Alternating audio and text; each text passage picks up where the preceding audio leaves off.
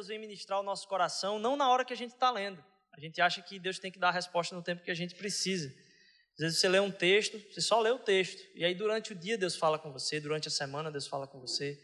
Que esse seja um tempo de Deus falar conosco, que seja um... o pessoal gosta dessa caneca aqui, né? Mas bem, é... que hoje seja um tempo que Deus fala no seu coração. Se você chegou aí depois do tempo que a gente deu as boas-vindas, ali tem um cafezinho, a hora que você quiser lá recuperar as energias ali, para ficar atento a tudo que Deus tem para falar, fique bem à vontade. Ah, eu separei um texto hoje que tem, de certa forma, é simples e tem muito a ver com, com esse tempo nosso de início do ano. A gente está no primeiro domingo, primeiro final de semana do ano aí, é, a primeira palavra que a gente vai trazer aí no ano e por que não começar pelo início de tudo também? E aí eu queria que vocês abrissem comigo lá em Gênesis capítulo 1, versículo de 1 ao 4. Gênesis capítulo 1, versículo do 1 ao 4. Não, desculpa, do 1 ao 5, perdão. Gênesis capítulo 1, versículo do 1 ao 5. No princípio, Deus criou os céus e a terra. A terra era sem forma e vazia, a escuridão cobria as águas profundas, e o Espírito de Deus se movia sobre a superfície das águas. Então Deus disse: haja luz, e houve luz. E Deus viu que a luz era boa, e separou a luz da escuridão. Deus chamou luz de dia e a escuridão de noite. A noite passou e veio a manhã, encerrando o primeiro dia. A gente entender esse texto inicial da, da palavra de Deus é, é interessante. E essa, o que ficou marcado na minha cabeça, eu estava fazendo alguns devocionais essa semana, e esse texto, haja luz, é bem interessante porque Aqui eu estou falando a primeira palavra do ano para a gente enquanto congregação. E a primeira palavra que a Bíblia diz que Deus disse, ele falou: haja luz. E a importância da figura da luz como sendo o centro da criação, ou o início, desculpa, o início da criação, é, é interessante. Eu queria entrar um pouquinho nisso, conversar um pouquinho nisso, é, da importância da própria luz para a nossa vida. Porque poxa, a gente tem a impressão de que a gente enxerga as coisas. E o que faz a gente enxergar é a luz.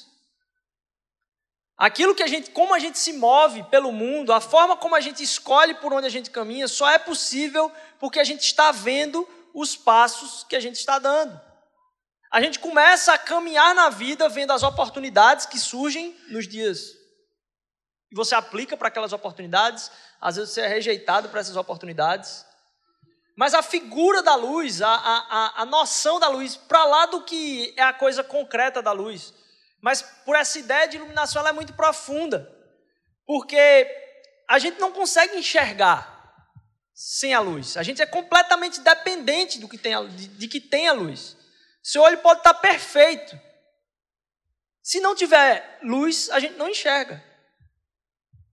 É só apagar a luz, tudo que você estava vendo através dos seus olhos perfeitos deixa de existir para você. E a gente é completamente dependente daquilo que é a própria luz. E falar de luz remete a gente a tratar da clareza de Deus na nossa vida.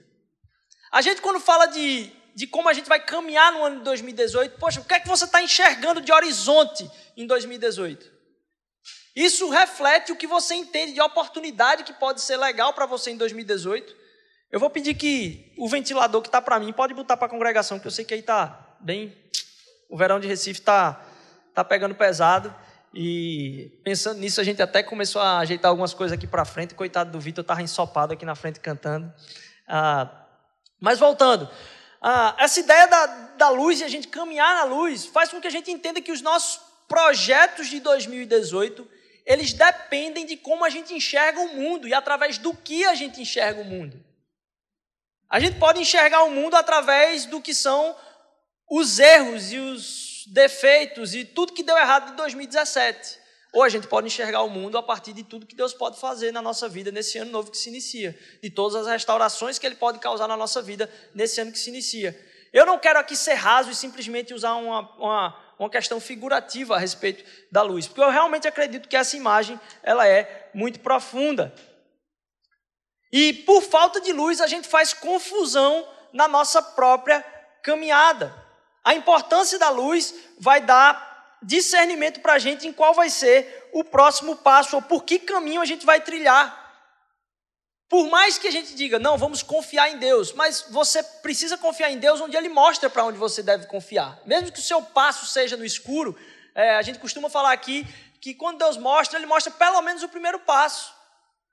O problema é que a gente fica calculando o segundo, o terceiro, o quarto, o quinto e o sexto. As pessoas dizem, eu me lembro, eu me lembro que num pequeno grupo a pessoa disse: Poxa, eu, eu entendi de Deus que Deus mandou eu fazer essa prova do vestibular, essa prova de, de um concurso. E aí eu não entendo por que, é que eu não passei. Eu disse: Deus mandou você fazer o quê? Se inscrever para o concurso e fazer a prova do concurso. Ele não mandou você passar. Então a gente segue entendendo que o próximo passo Deus é que vai dar. Mas onde Ele ilumina, a gente vai caminhando. E a gente entender que a gente depende de algo além dos nossos próprios olhos para poder viver é importante. É importante. Ah, a pessoa, tem gente que é do contra, né? E podia dizer, poxa, quem é deficiente visual, Rodrigo? Diz, poxa, depende de algum sentido.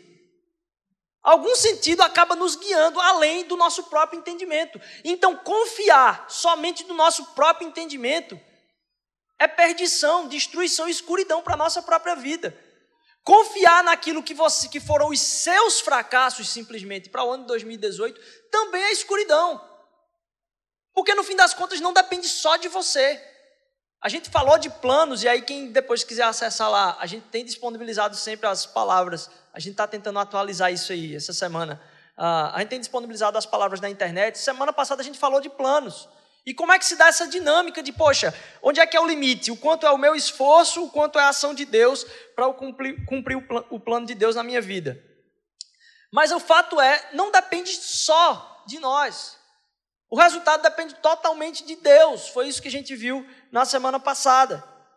E entender a importância, então, dessa, dessa luz faz com que eu comece a, a, a pensar: poxa, eu preciso de algo mais do que a minha própria consciência para caminhar em 2018. Esse é o primeiro passo.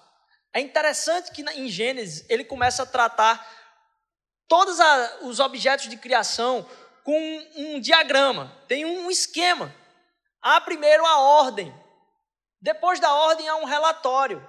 Depois do relatório há uma avaliação. Depois da avaliação há, há vamos dizer assim, a separação. E depois da separação diz o como é que vai ser o próximo passo. Ele diz: haja luz e houve luz. E aí ele viu que a luz era boa. Aí depois ele diz: ó, eu vou separar a luz do que é as trevas. E a gente entender como a criação é dada, ou a figura que é usada para imaginar Deus na criação aqui, porque a gente pode correr o risco de confundir a literalidade disso aqui, que é verdade, com o objetivo que ele escreveu dessa forma. Porque quando ele fala assim, e viu Deus que era bom, ele está dizendo que Deus tinha quantos olhos aqui? Quantos olhos? A gente não sabe quantos olhos. Mas a percepção que Deus tem daquilo que ele cria, é que é bom. E que quando ele manda alguma coisa acontecer, aquela coisa acontece. Quando ele diz haja luz, há luz. Então a gente entender de onde é que vem as coisas que acontecem na nossa vida, a gente entender que Deus é soberano sobre a nossa vida, vai fazer com que a gente comece a confiar cada vez mais nele, apesar de, como a gente falou semana passada, isso não causar relaxamento na gente, de trabalhar a excelência como se fosse algo desprezível. Não, Deus quer que a gente viva uma vida em excelência para Ele. Mas Ele diz: Ó, oh, vive em excelência, mas não fique preocupado com o resultado, não. O resultado está nas minhas mãos. Vive em excelência, só se preocupe com isso. E confie que o resto eu estou cuidando. É... Então, entender essa dinâmica faz primeiro a gente entender, poxa, quando Ele ordena, não tem quem fique na frente. Mas mais do que isso, que Ele quer que a gente entenda a separação daquilo que Ele cria para a nossa vida com aquilo que vem para destruir a nossa própria vida. Quando há alguma coisa, ele diz: olha, ele vai separar as águas da terra. Quando ele define uma coisa, ele começa também a separar. Quando ele define a luz, há também a escuridão. Ele separa a luz da escuridão. E quando a gente começa a depender e caminhar em escuridão, tem áreas da vida da gente que a gente continua caminhando em escuridão. Escuridão, eu digo, não é simplesmente fazendo tudo que é errado. Como boa parte da nossa vida, também tem coisas que a gente precisa mudar e a gente ainda não conseguiu uh, a graça de poder ser transformado nessa área da vida. E eu acho que isso faz parte da nossa caminhada cristã até o resto da nossa vida. Mas caminhar em escuridão é caminhar sem a dependência dele. Sem caminhar, caminhar sem a dependência de quem é a própria luz. E a gente vai ver um pouquinho mais disso. Ainda tem áreas que a gente caminha no escuro. E tudo que Deus criou, a avaliação daquilo que ele faz é bom. É plenamente bom. Só teve uma coisa que aconteceu que Deus disse: Ih, rapaz, esse negócio não presta, que foi o isolamento. O que daria uma outra pregação aqui. Ele viu que Adão estava sozinho. Então isso aí não, não, não era bom aos olhos de Deus. Mas tudo que ele faz é bom. E a gente saber ter gratidão pelas coisas que Deus faz na nossa vida, que aconteceram em 2017, que talvez não te levaram a chegar onde você queria, mas talvez fizeram transformações na sua vida que Deus precisava fazer. Que mudaram não só não a sua posição, mas mudaram você, mudou a sua própria maturidade, mudou o seu próprio coração. Deus não está mais interessado em fazer as coisas para nós, mas fazer as coisas em nós. E talvez o ano de 2017 eu, eu ouvi muito, dizer que foi muito difícil, aconteceram muitas coisas. A gente se reuniu enquanto liderança na sexta-feira lá em casa, e poxa, foi muito testemunho de coisa complicada, cara, que aconteceu em 2017. Mas que o testemunho também é, poxa, Deus me ensinou tanto. Deus me colocou num lugar de tão mais perseverança de confiar cada vez mais nele, de a gente ter um olhar cada vez mais de gratidão, sabendo que se a, a nossa vida está nas mãos de Deus, tudo que está nas mãos dele é bom. É bom. Isso não vai te excluir de fazer o que precisa ser feito, mas da gente fazer e entregar a Deus. Fazer e entregar a Deus. Então, tem áreas da nossa vida que podem estar na escuridão. E mais do que isso, a gente enxerga o que a luz nos mostra. E a gente não tem capacidade de enxergar sem a própria ajuda da luz. Muitas áreas da nossa vida estão no escuro, a minha com certeza. E a gente entende que aquilo que é visível é por onde a gente caminha. E se a gente não consegue viver e enxergar o que vai acontecer conosco, em muitos casos a gente se desespera. O chamado da palavra de Deus é confiar naquele que é invisível, aquele que está no eterno. E que a gente caminha com as coisas que são visíveis na vida da gente, a gente começa a avaliar a nossa vida a partir do sucesso que a gente planejou. E o propósito da vida de Deus para a gente não é isso. Não é que a gente fique preocupado com o que é visível. O que é que te traz plenitude? Qual foi a última vez que você disse, naquele momento, eu senti paz plena? Provavelmente não foi ou não está relacionado com simplesmente coisas que você alcançou mas com situações em que os relacionamentos que estavam ao redor de você fizeram aquele momento completamente relevante e completamente cheio de plenitude.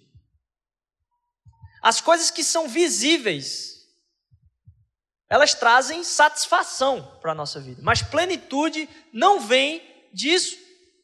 A gente pode confundir aquilo que é sucesso nosso com propósito. E a nossa plenitude não vem pelo sucesso, nossa plenitude vem pelo propósito. A vida é sobre isso. Não vem pelos sucessos, mas muito mais pelos propósitos. Quando a gente vai falar do que vale a pena e quando a gente vai ver aquelas reportagens sobre o pessoal que está no leito de morte falando o que vale a pena na vida, a gente vai tratar de, de pessoas que estão falando assim: olha, eu devia ter dado mais valor à minha família, eu devia ter dado mais valor às pessoas que eu amo, eu devia ter... Isso é palpável? Não é palpável. As coisas que são fundamento para a nossa vida, elas estão invisíveis. E a gente entender que o relacionamento com Deus é que vai nutrir ou dar luz a isso é profundo. Quer, quer mais? Lá na Bíblia, no, no capítulo 1 de Gênesis, quando ele fala, haja luz, uma coisa impressionante, e pode causar assim até uma dúvida no seu coração, é que quando ele vai falar da criação do sol, só é em alguns trechos à frente. Então, como é que ele fala haja luz e depois ele disse: teve um dia que Deus criou lá, haja as estrelas, os luminares lá. Como é que, como é que funciona isso? Entenda que a gente caminha tanto pelas coisas que são visíveis, a gente caminha tanto por aquilo que a gente consegue enxergar e dizer: isso é o máximo. Isso é, se acontecer isso na minha vida, é o que vai ser o máximo para mim, que a gente esquece que esse é a fonte do paganismo. Paganismo, resumidamente, é adorar aquilo que é visível. O paganismo se resume a adorar aquilo que é visível. Quando Deus disse é, para Moisés, Moisés perguntou qual é o seu nome, ele podia ter traduzido vários nomes que estavam lá no Antigo Testamento, mas ele disse: Eu sou. Tipo assim, você não vai conseguir me nomear, porque na palavra de Deus, alguns comentaristas vão, vão falar que quando você, e alguns filósofos também, que quando você nomina ou quando você denomina, você está dominando. Você está definindo o que uma coisa é. Quando você nomeia alguma coisa, você está associando uma ideia que você tem na cabeça e dizendo aquela coisa ali se resume a essa ideia que eu tenho. E eu não posso resumir Deus a nenhuma ideia que eu tenho na minha cabeça. Porque Deus é eterno. E não tem como eu. Não é palpável. E a gente poder confiar que um Deus que não é visível distingue a gente de, de qualquer tipo de tentativa religiosa que possa existir. Porque se o paganismo ele adora as coisas visíveis, na antiguidade qual era uma das maiores fontes de adoração? O próprio sol. O sol era a fonte de adoração. Então a Bíblia faz muito clara a ideia de que não, a gente não está falando dessa luz, porque antes de haver essa luz, já havia a luz. E a fonte da luz não é um, ídolo qualquer, não. A fonte de luz é o próprio Deus. E a gente entender que a gente depende de algo que está acima daquilo que a gente consegue enxergar aqui ou definir, faz com que eu comece a não adorar mais o meu trabalho, não adorar mais as minhas ambições, não adorar mais o dinheiro que eu achava que precisava na minha conta, não adorar mais o carro que eu achava que devia ter, o curso ou o diploma que eu devia ter, mas eu começo a não adorar essas coisas, porque essas coisas acabam se tornando o sol para mim, a fonte de luz para mim. Porque se você deixa de não conseguir a sua promoção ou diploma, qual é a pergunta que você faz? O que vai ser da minha vida? Essas coisas começam a ser o que ilumina a nossa caminhada. E o desejo de Deus para nós é que a gente não reduza Deus a coisas visíveis. E que a gente não transforme como sol do ano de 2018, o sol da nossa vida, aquilo que vai iluminar o nosso caminho, com as coisas que estão aqui. Não, a gente depende de algo que está além daqui. E entender isso faz com que a gente tenha ainda mais confiança. E mais, se eu falei que quando a gente vive pelo visível, a gente está pensando em sucesso e Deus quer trabalhar a propósito na nossa vida, Ele quer trabalhar muito prioridades. E ele está dizendo: a prioridade é a fonte de luz. A prioridade, porque assim, a gente faz as nossas listinhas e muitas das nossas listinhas vêm com aquilo que eu quero alcançar. E muitas vezes a gente tem poucas prioridades, lista de prioridades. Então a gente alcança os objetivos no final do ano ou fica frustrados com objetivos que não tiveram nem no seu próprio planejamento prioridade. Quais são as prioridades da minha vida? Onde eu devo investir a minha vida? Não o que eu vou alcançar simplesmente em 2018. Porque quando eu começo a investir em coisas que são prioridade, aquilo que estava desordenado, as luzes que estavam apontando para caminhos diferentes começam a clarear. E a gente começa a enxergar como no sol do meio-dia. A gente pode correr o risco de ser gente que alcança várias coisas, vive uma vida sem prioridades, cheia de angústias. Não é esse o propósito de Deus para nós. Prioridades. E eu queria tratar de um, de um aspecto específico dessa luz. Porque quando a gente pensa em luz, a gente consegue caminhar sem tropeçar, a gente enxerga claramente. E se você for perguntar qual o propósito da igreja, o que é a igreja, o que é uma pessoa que acredita em Jesus Cristo, o que é uma pessoa evangélica, você vai ver que tem toda sorte de coisas generalizadas aí que não condizem com o que é claramente a definição. A gente não tem um enxergar claro a respeito do próprio evangelho. E eu queria falar de três coisas muito rápidas que o evangelho deixa claro para a gente.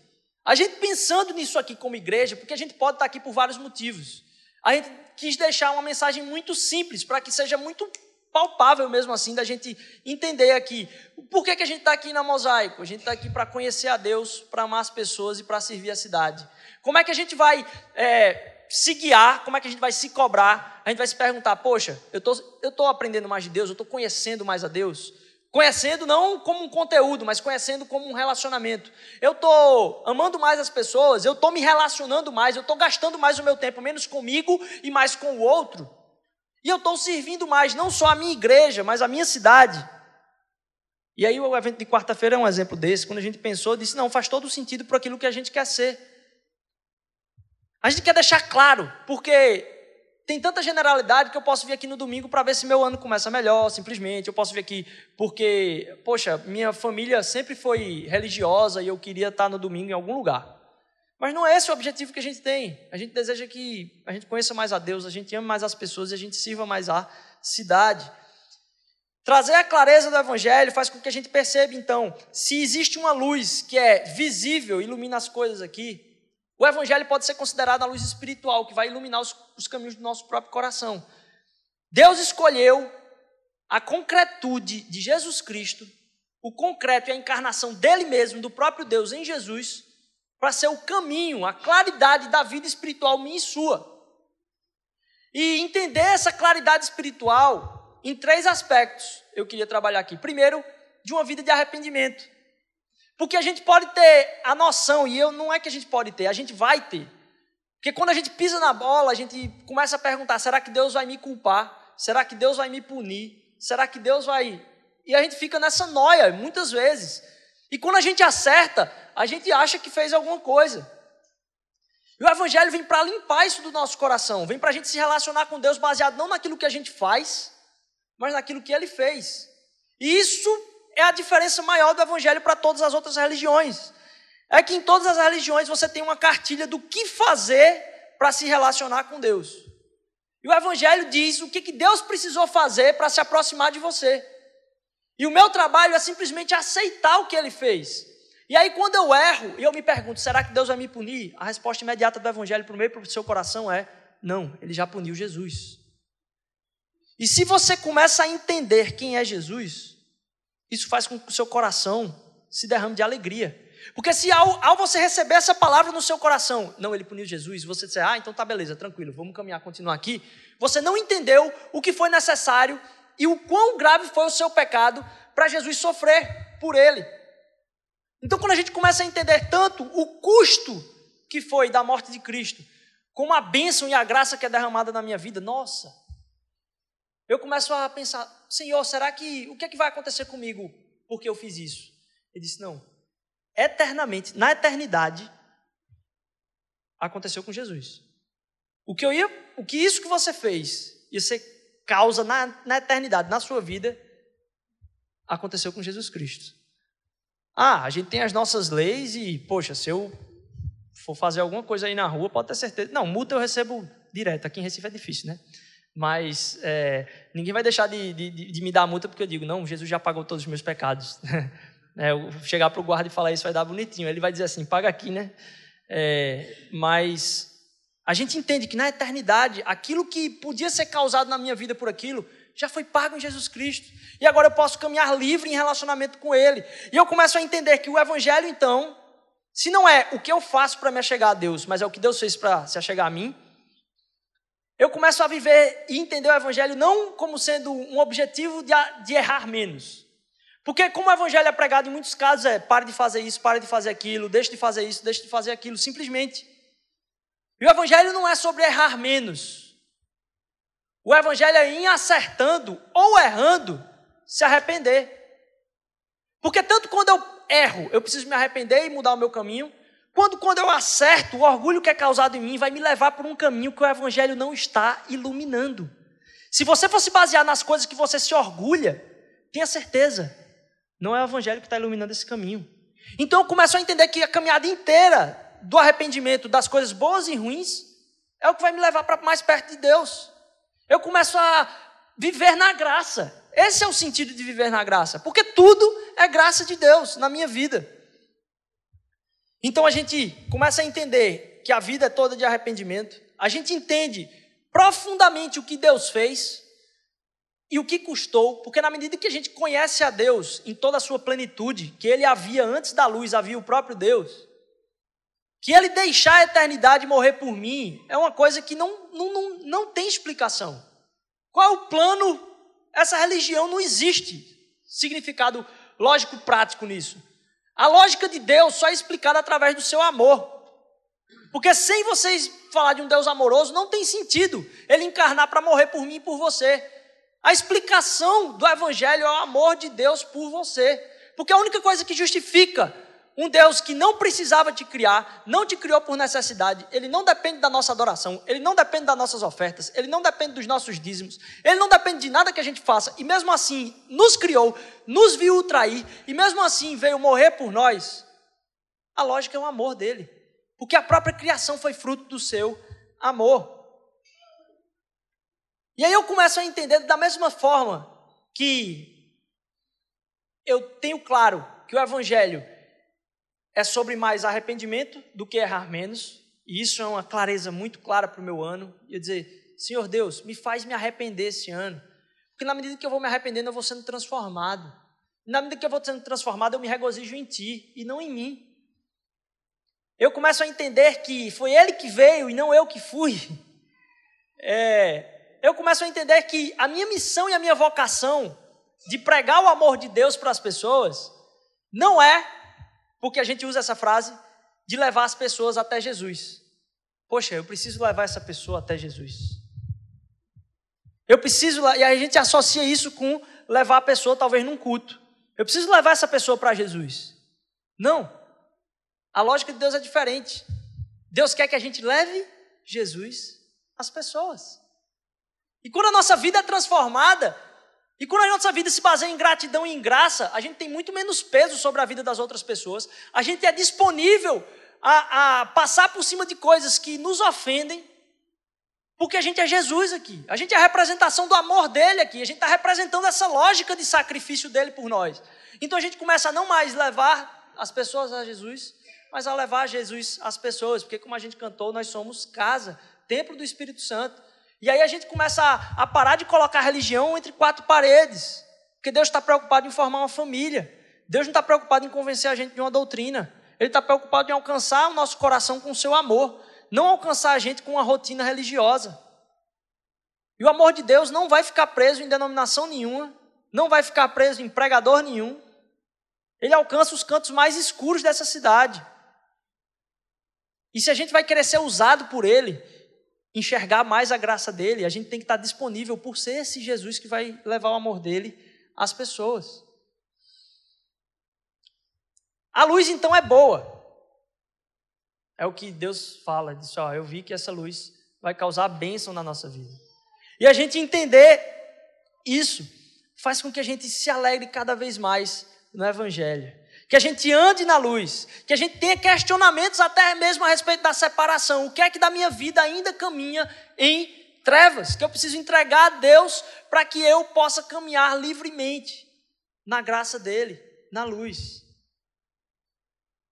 É interessante que enxergar essa luz, entender o evangelho como essa luz espiritual, me lembra do, da frase do C.S. Lewis, né? Que perguntaram para ele a respeito do, da confiança dele no cristianismo. E ele disse: Não, eu não acredito no cristianismo como uma coisa idolatrada, não. Eu acredito no cristianismo como eu acredito no sol. Não porque ele é o meu Deus, mas porque através dele eu vivo, consigo enxergar todo o resto. Então Cristo se torna não simplesmente a nossa a parte da nossa vida religiosa, mas Cristo se torna o nosso olhar e a nossa mente para todas as outras coisas. Eu começo a viver uma vida movida pela mentalidade do sacrifício de Cristo, uma mentalidade do amor ao outro, uma mentalidade de entrega da minha vida em favor das outras pessoas. Isso é fantástico. Porque me faz entender qual foi a motivação do, do próprio Jesus Cristo. Ele coloca as minhas prioridades em ordem. Ele coloca os meus planos em ordem, porque os meus planos agora não estão baseados no meu sucesso, mas estão baseados na glorificação daquele que tem o controle sobre toda a minha vida. E eu começo a ser usado em todos os lugares. Esse aqui não é o lugar da nossa adoração. Esse aqui não é a casa de oração. A casa de adoração. Não é. A casa de adoração está daqui para fora, porque se você adorar aqui dentro e maltratar, sua esposa lá, lá fora, o que, é que adianta o evangelho ser preenchido na sua vida? A gente tem que se arrepender para que a casa de adoração seja isso aqui, caminhando pela cidade durante a semana. Que a gente possa ver mais Deus durante o nosso ano, que a gente possa ver Deus caminhar através da nossa vida nesse ano. Porque se a gente vai começar o ano pensando simplesmente na nossa vida, quão miserável vai ser. Porque uma fatalidade pode mudar o rumo da nossa, da nossa história. Mas quando a nossa vida é vivenciar o evangelho do próprio Jesus Cristo, nenhuma fatalidade muda o rumo da nossa história. Porque já está determinado pelo próprio Deus. E a gente tem a segurança da eternidade. Não a segurança de que a gente vai, ó, esperar simplesmente acontecer a eternidade. Não. De saber que eu posso vivenciar essa eternidade aqui, de ser abençoado pelo reino de Deus aqui. É interessante como a palavra de Deus vai falar lá em Apocalipse capítulo 22, que Jesus Cristo é a nossa estrela da manhã. E é mais interessante porque a imagem de Jesus Cristo é de alguém não que veio para simplesmente ter uma vida gloriosa. Mas se eu e você, sem Deus, viveríamos na escuridão, Deus se fez escuridão por nós. Jesus Cristo saiu de onde havia e habitava toda e plena luz, daquele que disse é haja luz, para experimentar a escuridão completa, de no momento final dizer: Pai, eu não consigo nem te ver, por que me abandonaste? Eu, não, não havia a possibilidade nem de ver aquele que estava com ele desde a eternidade, aquele que habitava na luz e aquele que era a luz se fez carne para que a gente agora possa caminhar na luz que Ele aponta para nós através do Evangelho. E agora, o peso de 2017 não precisa ficar sobre a sua costa. O peso de 2017 está sobre as costas de Jesus. E o peso de 2018 também vai estar. E você pode viver 2018 para a glória de Deus. Você pode viver 2018 se empenhando para isso. Não por uma coisa que vai acontecer, mas grato por uma coisa que já aconteceu e que já mudou o rumo da sua história. E a gente não precisa ficar dependendo, nossa, será que 2018 vai ser diferente? Que eu possa realmente caminhar, podia dizer aqui, surfar na graça de Jesus nesse ano de 2018. Que a gente possa ser carregado por essa onda de Deus em 2018. Que a gente possa caminhar na luz de Deus em 2018. E que a gente possa entender que os nossos olhos não são nada sem a luz. Que aquilo que a gente planeja não tem tanto peso quanto aquele que é o Senhor da luz, quanto aquele que é a estrela da manhã. Mas mais do que isso, quanto aquele que desceu às profundezas de uma treva maior do que o seu pior ano. Ele vivenciou algo pior do que o seu pior ano. Para que você entendesse que não depende de você, que a luz é Ele que esse ano de 2018, a gente começa a série hoje aqui do Reviva, a gente possa renascer em nós mesmos a esperança de entender que o que precisava morrer já morreu com Cristo. E a gente pode entregar tudo naquela cruz. E vivenciar esse ano de 2018 não se achando mais, pode se achar se empenhar muito mais. Mas se empenhar não baseado naquilo que vai acontecer, mas naquilo que já aconteceu e viver para a glória de Deus, impactar a vida de pessoas através da nossa excelência, através do potencial que Deus colocou nas suas mãos, mas fazendo Jesus chegar às pessoas, não as pessoas simplesmente chegarem a Jesus. Que a gente possa carregar essa luz conosco, que a gente possa apontar caminhos na vida das pessoas, que as pessoas olhem o nosso casamento, a forma como a gente cuida dos nossos filhos, a forma como a gente se relaciona com os nossos pais, como luz. Quando diz, opa, aí tem luz. E as pessoas não entendem. Eu estava essa semana no, visitando o meu antigo trabalho e as pessoas começam a falar: Rodrigo, uma energia que tem em você, uma energia positiva que tem em você. Eu disse: Não, cara, isso é a luz. Isso sou eu não. Isso aí, para mim, Deus apontou esse caminho para mim. Eu vi, nossa, tá claro. É aqui, é aqui que a luz está apontando. Esse é o caminho que não há escuridão. É o caminho do perdão. É o caminho do esforço pelo próximo. É o caminho de se sacrificar pelo outro. É o caminho de saber que não vale a pena falar mal das outras pessoas. É o caminho de saber que vivenciar esse pleno evangelho é custoso, mas vale a pena. Vale a pena demais, vale a pena demais. Deus não colocou ninguém aqui à toa. Não existe banco no time de Deus. Não existe banco no time de Deus. E eu e você podemos ser usados para levar a luz para outras pessoas. Ele não criou ninguém aqui para dizer, pô, tem um cara lá que eu vou dar um microfone para ele, para ele falar lá e todo mundo vai ficar ouvindo. Conversa. Isso aqui é ensino. O dom que Deus me deu foi de ensino. Mas o dom de ministração do amor de Cristo não está aqui não. Está aí. E a cidade vai ser alcançada por isso. A cidade não vai ser alcançada por esse microfone. A cidade vai ser alcançada pela sua vida. Sua família vai ser alcançada pela sua vida. E eu não estou dizendo aqui que você tem que falar mais o que eles têm que fazer, não, porque às vezes alcançar a sua família é ficar calado. Ficar mais calado. E perguntar sobre essa luz para Deus, dizer qual é o próximo passo, Deus. Eu não preciso enxergar o caminho todo, porque eu sei a fonte da luz. A fonte vem de ti. Qual é o próximo passo, Deus? Ilumina o meu caminho através do Evangelho, Pai. Não me deixa só ver as coisas visíveis, Senhor Deus. Ilumina os caminhos espirituais do meu coração e transforma a minha vida, Senhor. Faz com que eu tenha uma vida plena, não de coisas, Senhor Deus, mas que eu tenha a alma cheia do Teu Espírito esse ano, Pai. Esse é o meu desejo, é a minha oração. Que esse, que esse ano é, você possa ser enchido da vocação de Deus, enchido da luz de Deus que vem caminhar através do Evangelho, um Evangelho de graça que vem derramar o amor de Deus sobre a vida das pessoas. Que você possa ser usado tremendamente por Deus. Que as pessoas, você não, não receba de Deus, mas que as pessoas recebam de Deus através de você. Que as pessoas possam enxergar na sua vida não só sucesso, porque hoje sucesso é a capa de muito Instagram. Nossa, como eu tenho raiva disso. Sucesso sem propósito. Deus veio criar uma nação uma nação para abençoar todas as famílias da terra, uma nação com um propósito. Se não for para abençoar todas as famílias da terra, se for para clamar por sucesso, nossa, é um orgulho que está te levando para um caminho de escuridão. Que esse seja um ano de propósito, que esse seja um ano de vocação, que esse seja um ano de libertação de coisas do passado, porque elas ficaram nas costas de Jesus. As costas de Jesus carregam o peso do nosso fardo. E a gente pode se deleitar no, no, no seu peito hoje. Que Deus possa abençoar nosso ano, amém? Vamos ficar de pé, vamos levantar, vamos adorar a Deus. Que nosso, nosso ano possa realmente ser fruto do nosso louvor.